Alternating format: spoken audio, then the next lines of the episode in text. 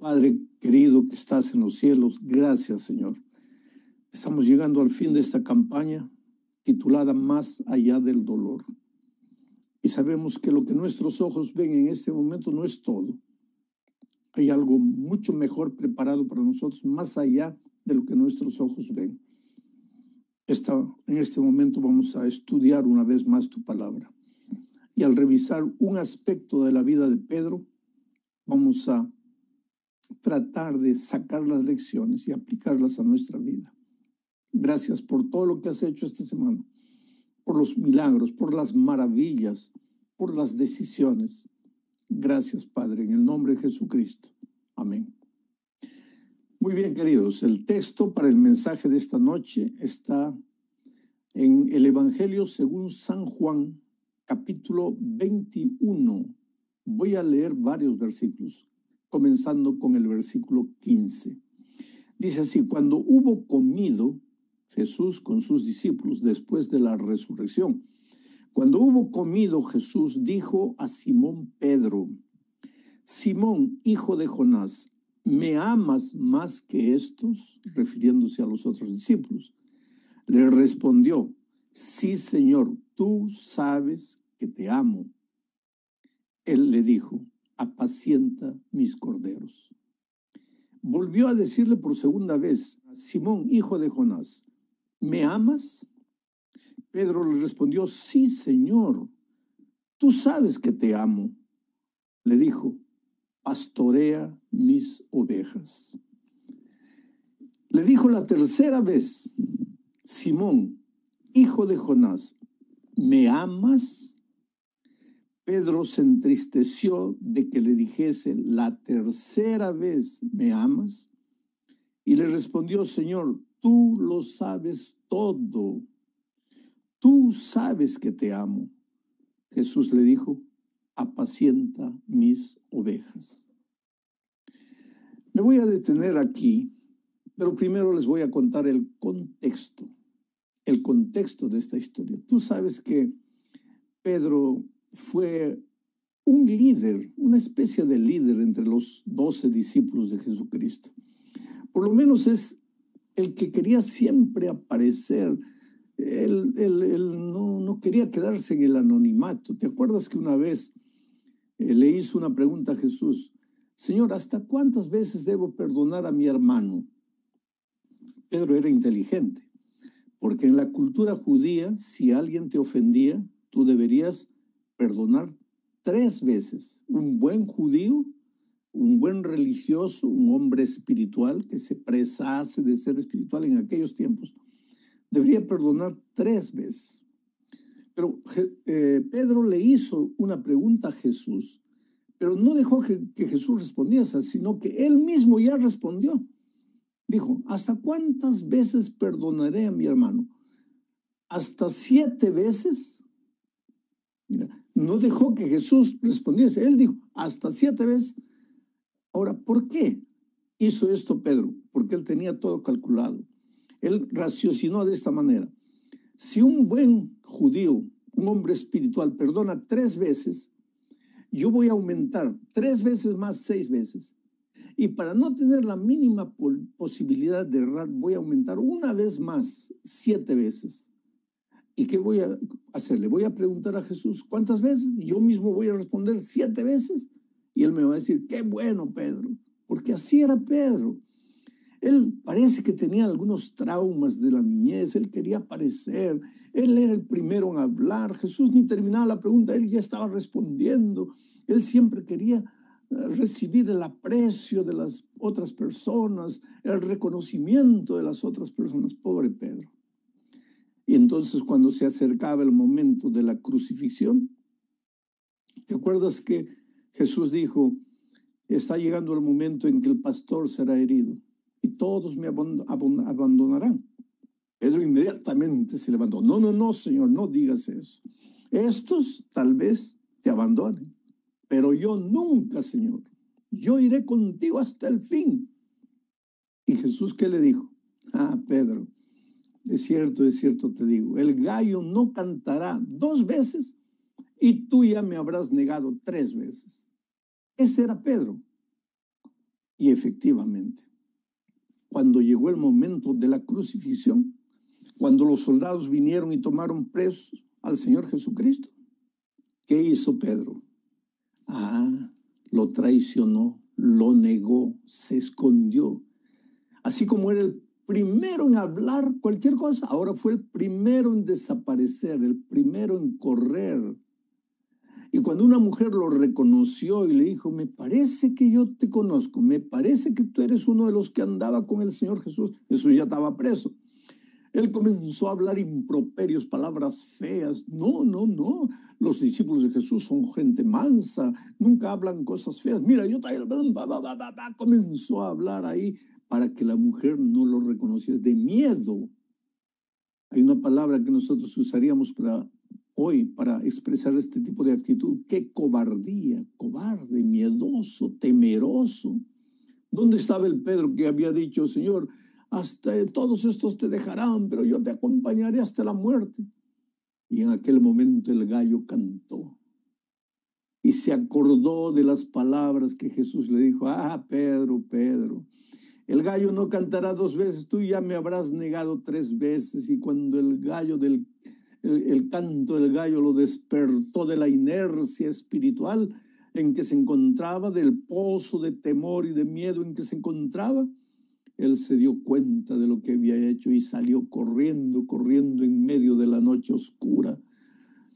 Y tú sabes que cuando cobras conciencia del pecado, lo primero que tú piensas es, yo merezco el castigo, he pecado, yo merezco morir, yo merezco morir. Una vez yo encontré una señora hace muchos años, una señora buena, una señora piadosa, una señora misionera. Yo la conocí cuando le estaban entregando una medalla especial por haber conducido muchas personas a Cristo ese año, pero ahora estaba paralizada completamente del cuello para abajo, no movía nada.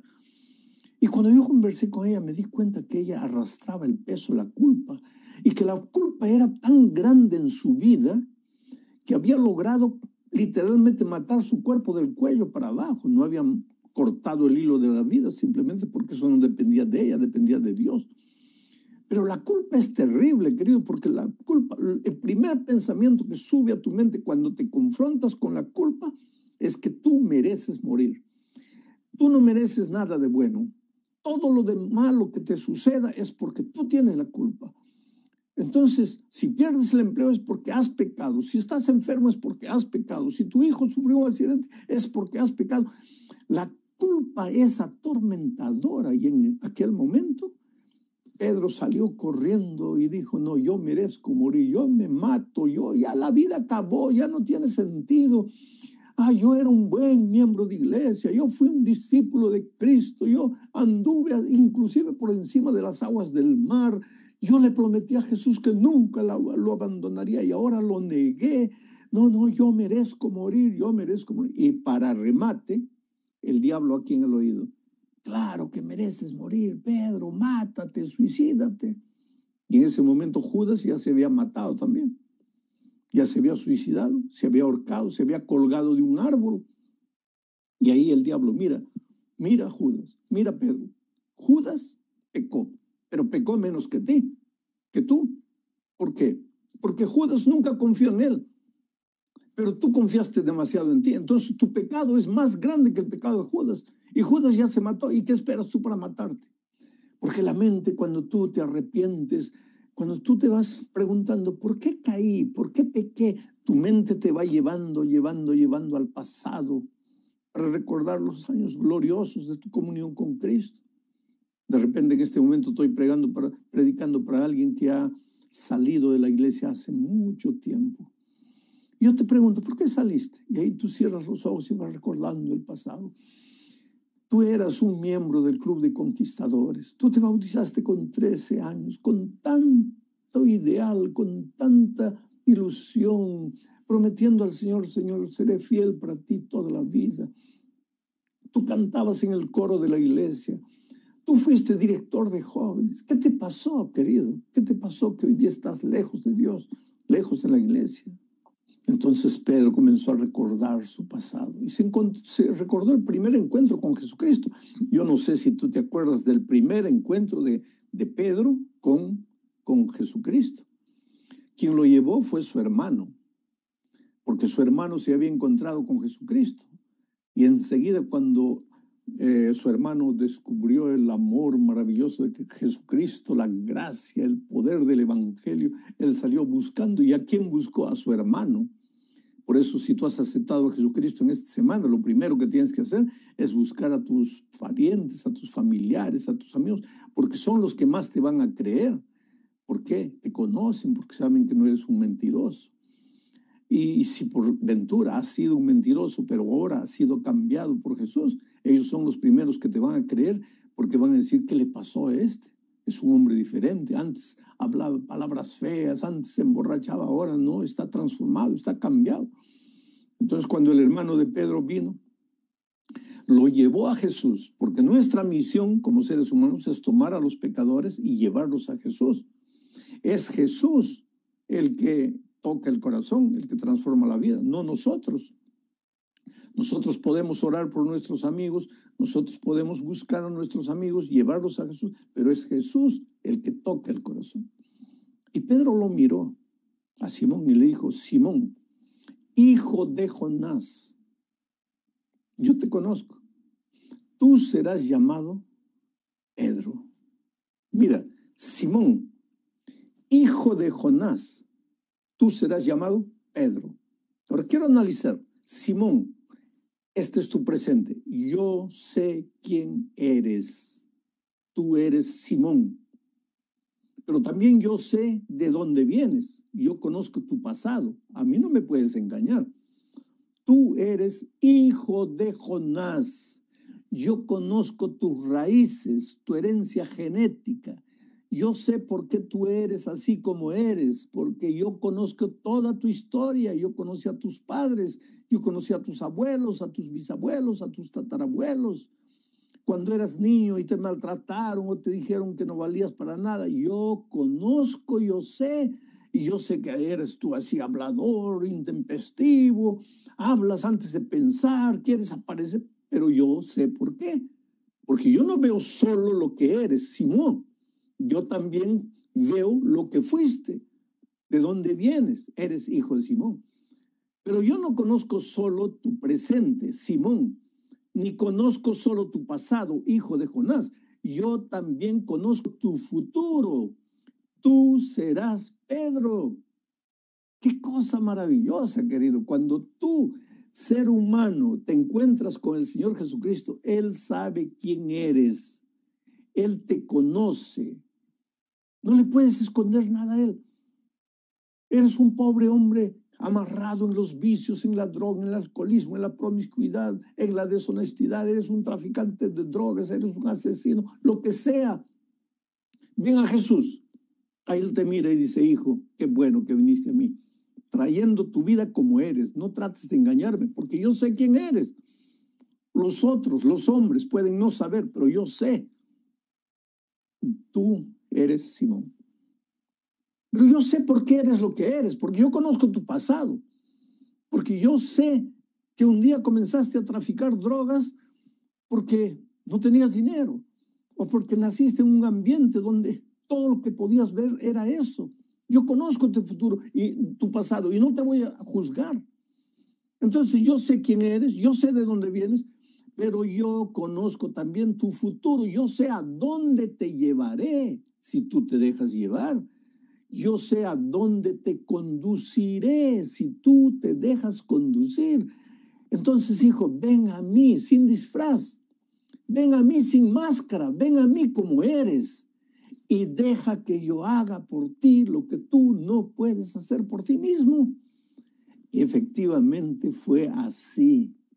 Ese fue el primer encuentro de Jesucristo con Pedro. Ahora en la noche oscura Pedro estaba arrodillado llorando de arrepentimiento porque había negado a su Señor. Y entonces de ahí se levantó porque aunque el diablo le decía aquí, suicídate, mátate, porque Judas ya se mató, la voz del Espíritu Santo llegó al corazón de Pedro y le dijo, no, hay esperanza. La muerte no es el fin de todo. La muerte es la consecuencia final que recibirán aquellos que no aceptaron la gracia redentora de Jesucristo. Y Pedro se levantó y regresó a donde estaban ah, juzgando a Jesús. Y cuando atravesó el patio Jesús, la sierva del Señor dice eso, vio a Jesús y sus ojos se cruzaron. Y Jesús en esa mirada mansa, porque querido, cuando Jesús te encuentra en la vida, no te mira y dice, ah, miserable pecador, no sirves para nada, mereces morir. No, no, no, no. Los seres humanos sí. Oh, los seres humanos cuando descubren que has pecado te condenan, te apedrean, te, te dicen lo que tú quieres, lo que ellos quieren. Pero Jesús no. No es que Jesús apruebe tu pecado. No es que Jesús consienta tu pecado. No, no, no. Jesús es la justicia. Al lado de la justicia no hay lugar para el pecado. Pero es que cuando Jesús te ve, no te ve como el pobre pecador miserable, perdido, condenado a muerte. Él te ve con las posibilidades futuras que Él tiene para ti, con el plan original que Él siempre tuvo para ti y que el pecado no va a destruir. Y por eso esa mirada de amor, Jesús le dijo, Pedro, yo sé que me traicionaste, pero estoy aquí, voy a morir por ti. Confía en mi amor. Y fue así, querido. Fue así que el Señor Jesucristo murió en la cruz del Calvario. Quien tenía que estar clavado en la cruz muriendo era Pedro. Era yo, eras tú, nosotros, pecadores. Pero el Señor Jesucristo murió porque miró a la tierra y dijo, hijo, yo te amo. Yo sé que tú has pecado. Yo conozco tu vida horrible. Yo conozco lo que escondes. A mí no me puedes engañar. Pero yo te amo y he muerto por ti. Ahora mi muerte de nada te sirve si tú no te apoderas de mi gracia. Entonces, aunque el diablo te diga que no vales, que no sirves para nada, ven a mí, entrégate a mí, ríndete a mí. Y fue así que Pedro buscó a sus compañeros discípulos cuando Jesús ya había muerto. Ahora Jesús resucitó. Pedro no fue el primero que tuvo la experiencia de ver a Jesús. Por increíble que te parezca, fueron mujeres, mujeres las que vieron primero a Jesús resucitado. Inclusive cuando María quiso abrazarlo, Jesús le dijo, no me toques, porque todavía no he subido a mi Padre. Pero un día estaban los discípulos en la playa, ya después de la muerte y la resurrección de Cristo. Estaban tratando de pescar, Jesús apareció. ¿Y sabes lo que hizo Jesús? Les preparó un desayuno. ¿Y un desayuno a base de qué? Un desayuno a base de pescado. Pescado en la brasa. ¿Por qué? Porque Jesús no te ve como un hombre solo espiritual. Te ve también como el ser humano físico que eres con el ser humano como el ser humano emocional que eres. Jesús te ve en tu cuerpo, tus ojos, tu piel, tu cabello, pero ve también tus emociones, tu sufrimiento, tu dolor, tu tristeza, y ve también tus luchas espirituales.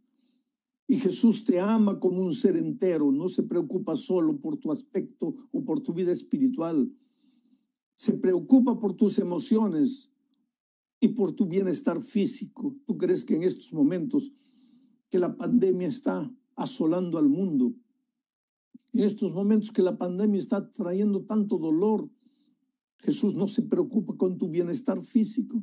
Claro que lo hace, porque Él te ama, porque Él te ve como un todo. Él te creó así, un ser humano completo, no dividido. Y entonces cuando terminó el desayuno, Jesús llevó a Pedro a un lado separado. Qué bueno era Jesús. Yo, yo admiro a Jesucristo, ¿sabes? Jesucristo es un hombre. Pues se hizo hombre, pero ya como Dios nos conocería, pero como ser humano él fue tan cortés, tan cortés.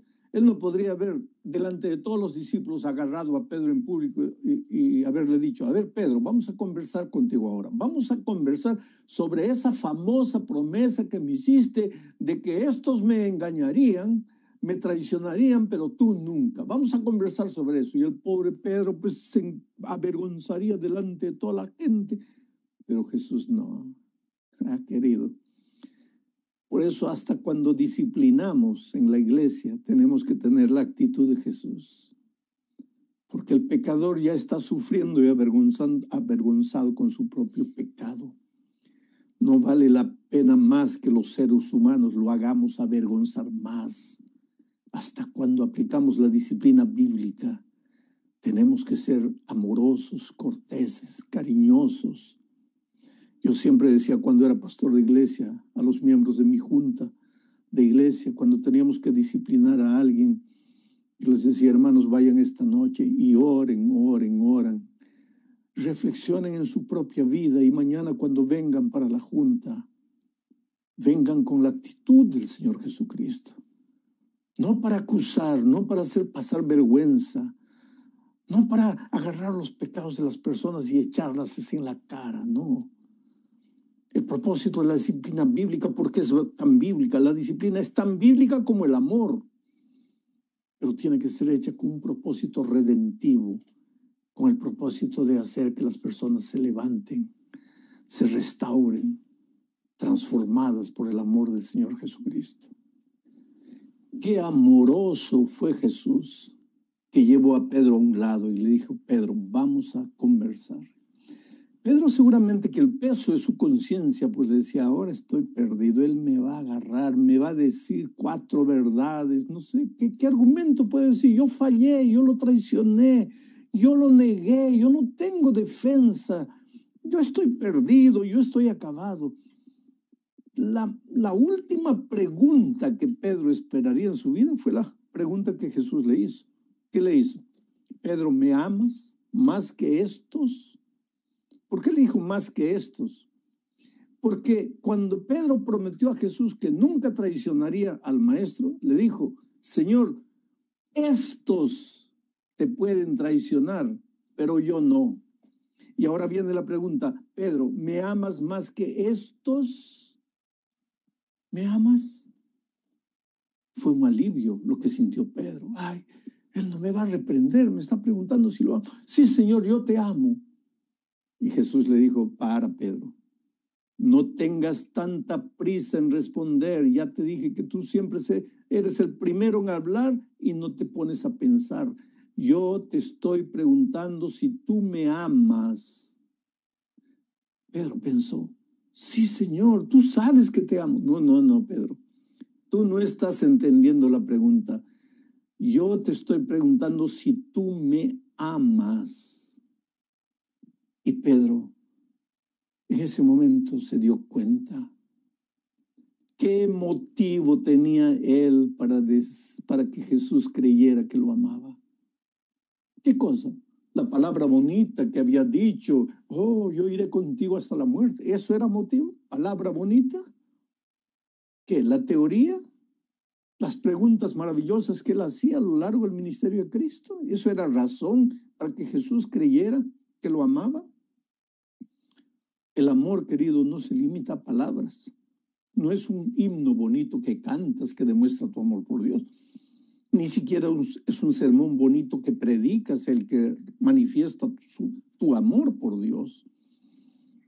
Amor, ¿me amas? ¿Sabes lo que es la palabra amor? ¿Conoces el sentido de la palabra amor? El amor involucra renuncia, sacrificio. Y para renunciar hay que llorar. Hay que ir contra lo que uno quiere, lo que uno desea, lo que le agrada a uno. Pero eso renuncia. Por eso Cristo manifestó su amor por nosotros, porque lo dejó todo y vino a esta tierra. Por amor renunció a, los propios cielos para vivir en esta tierra por amor. Jesús sí tiene razón para decir, hijo, yo te amo.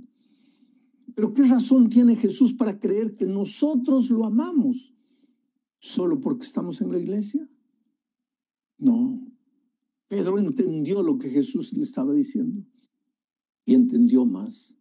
Jesús le estaba hablando de que la vida cristiana, si Pedro quisiera ser fiel, realmente fiel, ahora sí, en medio del dolor, de la persecución, si él quisiera fiel, ser fiel hasta el fin, tenía que tener la seguridad de que lo amaba, amaba a Jesús, pero no con un amor teórico, no con un amor romántico, sino con un amor real de vida, de sangre, de sacrificio, de renuncia.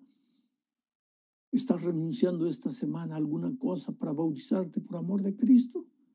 Entonces puedes decir, Jesús, tú sabes que te amo. ¿Has perdido un empleo bueno por causa de tu fidelidad a Cristo? Entonces puedes decirle, Señor, yo te amo. Haz tus amigos que se burlaban de ti por causa de tus principios te han abandonado, ya no quieren ser tus amigos. Entonces puedes decir a Jesús, Señor, sí, yo te amo. Porque el amor no es solo palabra bonita, es renuncia y sacrificio. Y otra cosa más, Pedro entendió que sin amor la vida cristiana no tendría sentido, porque la vida cristiana es una relación de amor con Cristo, es una vida de compañerismo, de comunión diaria con Cristo. ¿Cómo puedes tú vivir al lado de una persona con quien, a quien no amas? ¿Cómo puedes ser feliz obedeciendo a alguien que no amas? El esclavo obedece a un patrón al que no ama por eso obedece con miedo, por eso obedece con temor, por eso obedece con la vara en la mano, con el látigo en la mano. ¿Por qué? Porque no ama. Pero el esposo y la esposa viven una experiencia de amor. ¿Por qué? Porque se aman, porque uno daría la vida por otro. El padre ama a su hijo porque lo ama, simplemente porque lo ama, porque se arrancaría los ojos para darle a los hijos. Entonces la vida cristiana es eso, experiencia de amor diaria. Es por eso que si tú no estás enamorado de Jesús, si tú no le has entregado la vida a Jesús de todo corazón, nunca vas a ser feliz en la vida cristiana, porque una vida con temor, una vida con temor no, no puede ser feliz. Y es por eso cuando a veces tú quieres llevar la iglesia al reavivamiento y a la reforma, ya a que se prepare para la venida de Cristo, y comienzas a aplicar, no, que ya viene el decreto dominical, no, que ya el mundo se acaba, no, que ya todos están perdidos, no, que ya viene la persecución. Está bien, el pueblo de Dios necesita conocer esos temas, pero esa no es la razón para que tú te entregues a Cristo, porque esa razón no, es, no está basada en el amor, está basada en el miedo. Quiere decir que si viene el decreto dominical, me entrego, si no, tranquilo, si viene persecución, me entrego. Y si no, tranquilo. Y cuando pasó el peligro, chao. No, pues querido, la vida cristiana es por amor. Venga lo que venga, Señor, te seguiré, te amaré hasta el fin. Cuando la mesa esté harta, te amaré.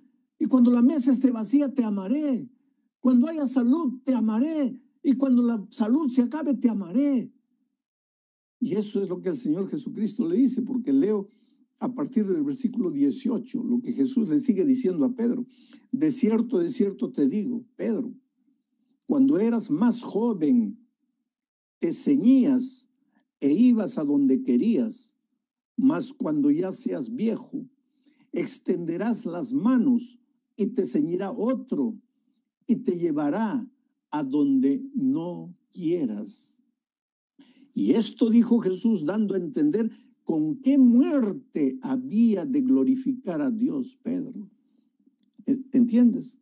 Jesús le dijo, Pedro, ahora que me dices que me amas, prepárate, porque va a haber dolor, va a haber sufrimiento en el futuro para ti. No vas a ir a donde quieres, otro te va a llevar. No te vas a ceñir tú mismo, otro te va a ceñir. Y Pedro murió perseguido, atormentado por causa de la fe. La Biblia no dice, pero la tradición dice que Pedro fue muerto, crucificado. Y cuando ya sus algoces lo iban a crucificar, Pedro les dijo, está bien, les pido un último favor. No me crucifiquen así como a Jesús. Crucifíquenme de cabeza para abajo, porque yo no soy digno de morir la muerte de mi Señor. Ese Pedro cobarde que lo había traicionado, Ahora era el gigante del Evangelio. Sin temor, sin miedo. Mátenme, quítenme la vida, háganme lo que quieran, despídanme del empleo, quítenme el dinero, mándenme a la prisión, hagan lo que ustedes quieran conmigo. Yo no lo dejaré, yo no lo abandonaré. porque he aprendido a amarlo. Y el amor es eterno, el amor no acaba. El que dice que ama a Jesús y después lo abandona es porque nunca lo amó porque nunca descubrió el verdadero valor del amor, el verdadero significado. Fue atraído o por el miedo, fue atraído o por la emoción, o por el himno bonito, o por el sermón bonito, pero no por el verdadero amor.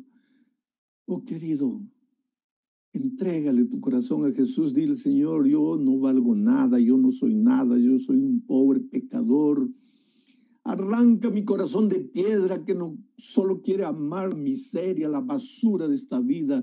Dame un corazón de carne que te aprenda a amar. Y si lo amas así, querido, serás fiel hasta que Jesús venga. Pero hay una última cosa. A partir del versículo 20 tú vas a ver que Pedro se da cuenta que junto con Jesús y Pedro está Juan viniendo con ellos. Y entonces Pedro le pregunta a Jesús, Señor, ¿y este? ¿Qué, qué hacemos con este? Y sabes lo que Jesús le dice. Hijo, si yo quiero que él viva o que muera, ¿a ti qué te importa? Tú ven y sígueme. El versículo 21 dice así, cuando Pedro le vio, dijo a Jesús, Señor, ¿y qué de este? El versículo 22, Jesús le dijo, si quiero que Él quede hasta que yo venga, ¿a ti qué? Tú sígueme. En otras palabras, querido, en tu seguimiento a Jesús, en tu experiencia de amor con Cristo, no tienes que permitir que intervenga una persona, tercera persona que te miró mal, que no te saludó, que habló mal de ti, que su testimonio fue terrible, que esto, que aquello, tú no tienes argumento delante del Señor Jesús. Ah, porque los pastores viven así, ah, porque los ancianos viven así, ah, porque Él me ha dicho, ah, porque el otro, ¿qué te importa a ti? Dice Jesús, tú ven y sígueme. Si yo quiero que Él viva o que muera, ese no es problema tuyo. Si él cayó, si él pecó, si él dio un mal testimonio, si te saludó, si no te saludó, a ti, ¿qué te importa? Tú ven y sígueme. La vida cristiana no es estar mirando a los otros. No. La vida cristiana es mírame a mi hijo. Tú solo vete el día que yo te digo, no te quiero ver más, vete de aquí. Pero como eso nunca va a suceder, entonces tú tienes que permanecer fiel al Señor Jesucristo hasta el final de tus días.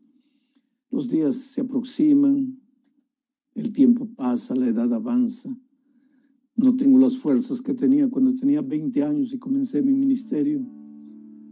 Pero yo siempre digo hasta el último día de mi vida, yo quiero que el Señor use, aunque sea sentado, aunque sea por el internet únicamente, que el Señor continúe usando mi palabra, mi voz para llegar a los corazones yo quiero decirte que un día en el reino de los cielos yo quiero verte. Tal vez en esta tierra yo no te abrace nunca. Yo nunca te pueda saludar, apretar la mano. Pero en el reino de los cielos yo quiero estrecharte la mano y abrazarte. Y ese día quiero que me digas, pastor, aquella semana yo me entregué. Aquella semana más allá del dolor yo me rendí. Y gracias por la palabra, el mensaje que llegó en mi corazón. Hoy es el día de buena nueva. Esta es tu última oportunidad durante esta semana. Dios te ha hablado, te ha llamado. ¿Qué esperas? ¿Vas a seguir diciendo no? Ríndete. No dejes, no postergues.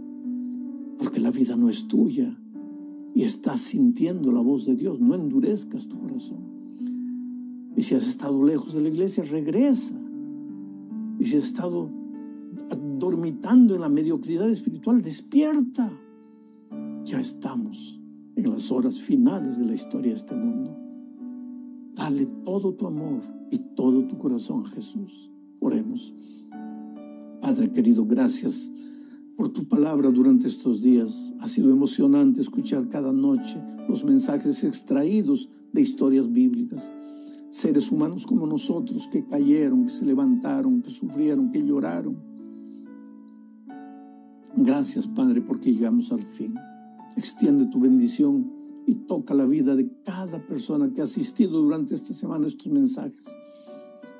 Toca su vida, abre sus ojos, sacúdelos, Señor, si es necesario. Despiértalos. Haz milagro en la vida de ellos si ellos están necesitando de un milagro. En el nombre de Jesucristo.